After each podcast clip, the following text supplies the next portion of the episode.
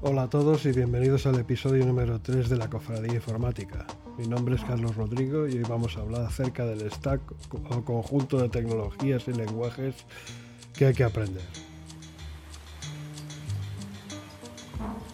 Bien, mi recomendación es que vayas directamente al desarrollo web. Eh, hay un montón de ofertas de trabajo relacionadas con el desarrollo web debes tratar de convertirte en lo que se ha dado en llamar eh, full stack developer. Es decir, un individuo que puede ser productivo tanto en el front-end como en el back-end.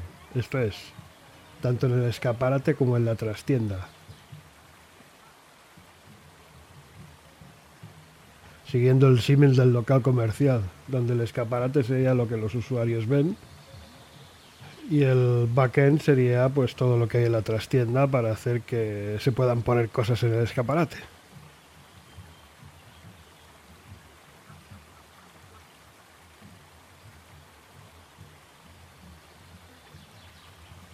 En el frontend entra también lo que es lo que se ha dado en llamar eh, la experiencia de usuario. Habrás visto que se suele escribir con unas siglas UX. Bueno, esto es un acrónimo anglosajón que significa User Experience o experiencia de usuario. El backend en otras tiendas se encarga de lo que pasa detrás eh, entre bastidores, podríamos decir, y cubre, entre otras cosas, el diseño de la base de datos y el código que ejecuta el servidor web. Eh, este backend se encarga también de la creación de las uh, API. Hablaremos de las APIs más adelante. Dominar la creación de APIs te puede ser muy útil en muchos escenarios. De hecho, una API es la piedra angular de casi todo hoy en día. Si quieres crear aplicaciones para iPhone, por ejemplo, de nada te servirá un bonito interfaz de usuario si detrás de él no hay una o más APIs en el servidor. ¿Y qué son las APIs? Bueno, las APIs son aplicaciones web totalmente funcionales pero sin interfaz de usuario. Por ejemplo, puedes crear una aplicación que ofrece pronósticos del tiempo, la cual obtiene los datos de un servicio meteorológico que expone sus datos a través de una API. Tu aplicación web internamente realiza una o más llamadas a funciones de la API del mencionado servicio meteorológico. También puedes crear tu propia API. En cuanto a los lenguajes y las herramientas de desarrollo, te recomiendo usar el lenguaje C Sharp con Microsoft Visual Studio 2019.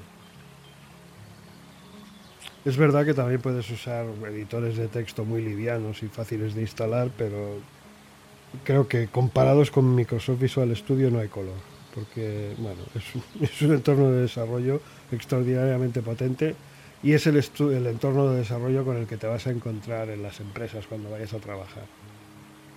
O sea que adelante con él. Y como ya he dicho, pues eh, ¿por qué hay que elegir Visual Studio? Pues es muy bueno. Especialmente es muy recomendable para los novatos eso significa que te va a ayudar mucho en tus inicios, ya que cuenta con ayudas fantásticas como lo que se ha dado en llamar el IntelliSense. Es un sistema que te ayuda con la sintaxis de los comandos del lenguaje que estés utilizando en cada momento.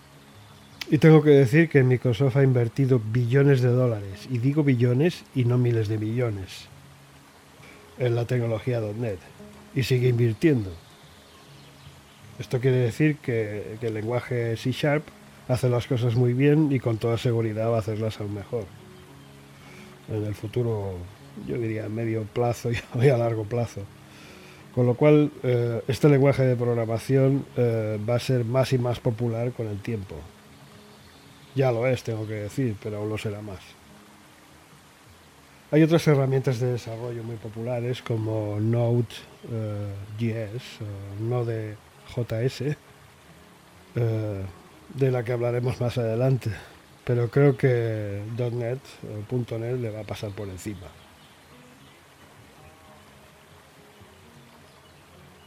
Así pues, una vez que seas un desarrollador web full stack, podrás saltar a otros dominios de la programación como los móviles y tabletas, gracias a lo que has aprendido eh, acerca de las APIs, por ejemplo.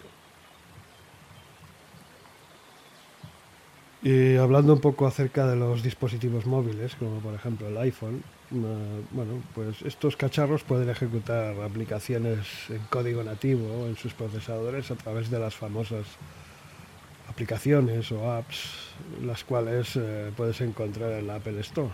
Seguramente ya tienes un buen montón de ellas instaladas en tu teléfono. Pero creo que las aplicaciones para estos cacharros, eh, para el iPhone y para Android, mm, acabarán siendo, yo diría que a medio plazo, 100% web. O sea, la gente se descargará todo lo necesario desde, desde un servidor web. Las aplicaciones de código nativo serán una minoría y puede que acaben desapareciendo a largo plazo, con la excepción tal vez de algunos juegos o aplicaciones muy concretas que requieren mucho proceso local. O sea que el web es el futuro. Así que invierte tu tiempo en él desde ya. Y recuerda la regla de las 10.000 horas. Empieza cuanto antes. Recapitulando. Aprende a ser un full stack. Para conseguirlo tienes que aprender frontend y backend. Para dominar el frontend deberás aprender pues esto, ¿qué te diría yo? HTML, CSS, JavaScript, Bootstrap. El JavaScript eh, se rige por un, estándar llamado ECMAScript y actualmente, si no recuerdo mal, van por la versión 6 de este estándar. Necesitas JavaScript por un montón de motivos. Por ejemplo, pues realizar la validación de los datos de un formulario en una página web o para, llamar, para realizar llamadas asíncronas al servidor web. Es decir, eh, para actualizar solo una parte de tu página web sin necesidad de que el usuario recargue de nuevo toda la página. Hay otras razones por las que hay que aprender JavaScript, pero de nuevo, me remito otra vez a los capítulos que van a venir a continuación. Luego está CSS, que se encarga de los estilos, tipos de letra, etc. Puedes hacerte con un conocimiento básico de CSS, aunque hace tiempo Twitter lanzó un producto llamado Bootstrap, que simplifica las cosas bastante a la hora de aplicar estilos a tu página web. Te recomiendo que lo uses. Bien instalado por defecto en cualquier aplicación web generada con Visual Studio 2019 te permite eh, desarrollar interfaces de usuario pues políticamente correctos y funcionales sin necesidad de ser un, maestro de, los estilos CSS. Aunque claro está, cuando ya alcances un dominio del diseño web eh, a nivel de frontend, probablemente vas a querer ir más allá y vas a querer tomar tú mismo las riendas del diseño web y para eso tendrás que, que picar CSS desde cero, sin ningún tipo de framework en medio. O sea que Bootstrap eh, es un framework de frontend y bueno, es bastante bueno porque ha ido evolucionando a lo largo de cuatro versiones. Bootstrap tiene otra característica que lo hace muy atractivo. Hace que el diseño responsivo, o en inglés se suele decir responsive design, sea muy bastante sencillo. Bueno, ¿y qué es esto del responsive design? Hoy en día las páginas web son consultadas desde muchos tipos de dispositivos, cada uno con un tamaño distinto. Cuando aparecieron los primeros teléfonos móviles, leer una página web desde los mismos era casi imposible. la letra era de tamaño microscópico y debido a las reducidas dimensiones de la pantalla del teléfono o dispositivo en cuestión, había que hacer desplazamiento horizontal y vertical para acceder a los contenidos situados fuera del área visible. Y esto era tedioso. Hoy en día, y gracias al responsive design, esto ya no ocurre, porque las páginas son capaces de reajustarse ellas solitas para adaptarse al tamaño y resolución de la pantalla del dispositivo que estemos usando.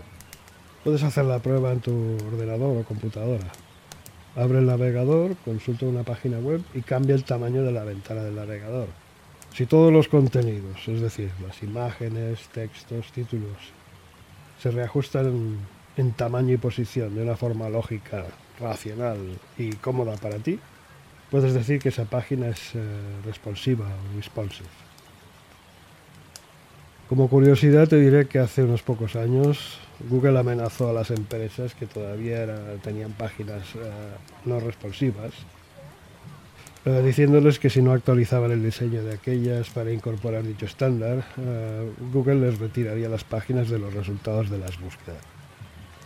Lo que provocó que, que las empresas hicieran una actualización desesperada de sus contenidos. Antes he mencionado de pasada SQL cuando hablaba de backend. Y tengo que decir que SQL es en sí mismo toda una ciencia. Hay un montón de cosas relacionadas con SQL que tendrás que aprender. Como por ejemplo, pues Transact SQL, que es el lenguaje que utiliza Microsoft para programar su servidor de base de datos.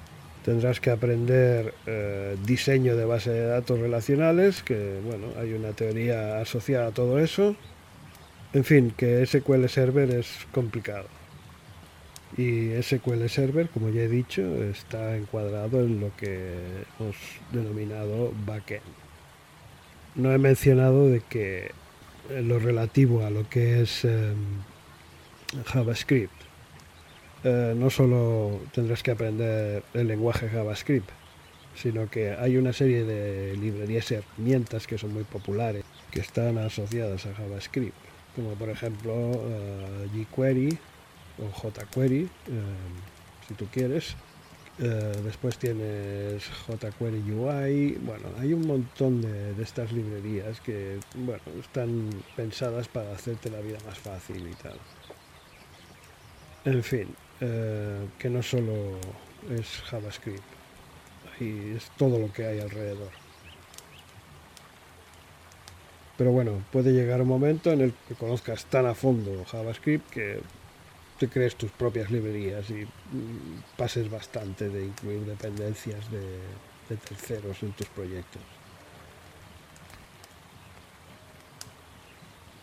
Y así, recapitulando, podríamos decir que bueno, tendrás, eh, como desarrollador de software, tendrás dos frentes en lo que es el, el mundo web. Tendrás el backend y el frontend. En el frontend, bueno, pues eh, vuelvo a repetir, tendrás que aprender HTML, eh, bueno, HTML5 para ser exactos, JavaScript con todas las librerías que te he dicho antes. Eh, bueno, el tema de Bootstrap, al principio te será muy útil. En relación al, backend, tendrás que aprender C Sharp, tendrás que aprender bueno, toda la teoría de modelo vista controlador, MVC, también eh, cómo se hace pues, un sitio web con páginas Razer o Razor. Tranquilo porque voy a dedicar un capítulo monográfico a cada uno de esos lenguajes y frameworks y herramientas. Bueno, en ocasiones será para cada uno de los de los ítems que he mencionado, pues puede que haya más de un capítulo. En el caso de SQL Server, pues vamos a necesitar bastantes. Para terminar, me gustaría añadir que, eh, bueno, ahí fuera te vas a encontrar gente que está especializada en backend y gente que está especializada en frontend. Pero lo que vamos a hacer nosotros aquí en esta serie de podcasts y en los vídeos de YouTube es ir a por el full stack.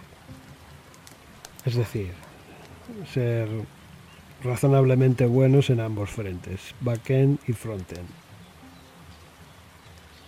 Antes he olvidado mencionar algo importante y es que dentro del apartado de backend, concretamente en el apartado de C Sharp, el lenguaje de programación, eh, tendrás que aprender algo eh, que se llama, eh, bueno, que es conocido como patrones de diseño. Bueno, de hecho en cualquier aplicación web que hagas que se llama el patrón repositorio, o en inglés repository. Este patrón pues es muy importante porque bueno, simplifica mucho el acceso a la base de datos. Y no solo hay este patrón, hay otros patrones que, como por ejemplo el patrón de estados. Y, bueno, hay una, serie de patrones que hay que aprender, que es muy interesante aprenderlos. Aprender patrones, pues es el secreto. Hablaremos de, de los patrones de diseño más adelante. Pero si conoces un montón de patrones de diseño, vas a ver que te resulta extraordinariamente sencillo aprender un nuevo lenguaje de programación porque los patrones de, diseño se usan en todos los lenguajes de programación. Por lo tanto, cuando leas código en Java o leas código en Python, si conoces los patrones de diseño de antemano, los has usado antes en otro lenguaje, pues vas a ver que te resulta mucho más fácil de entender el código.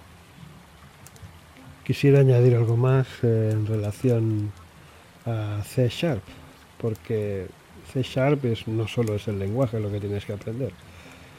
Eh, especialmente si pretendes acceder a una base de datos como SQL Server. Y me refiero a Entity Framework. No sé si lo he mencionado antes, pero eh, hay que mencionarlo forzosamente. Dentro de Entity Framework hay otro subapartado que es, eh, vendría a ser la forma en la que atacas la base de datos. Pues hay básicamente dos técnicas. Code First, eh, viene a ser traducido código primero y database first, o sea, primero la base de datos. son dos, técnicas o tácticas para, eh, usar Entity Framework, con C, por supuesto. Voy a explicar con todo lujo de detalles eh, lo que es Entity Framework y estas dos técnicas, Code First y Database First, más adelante.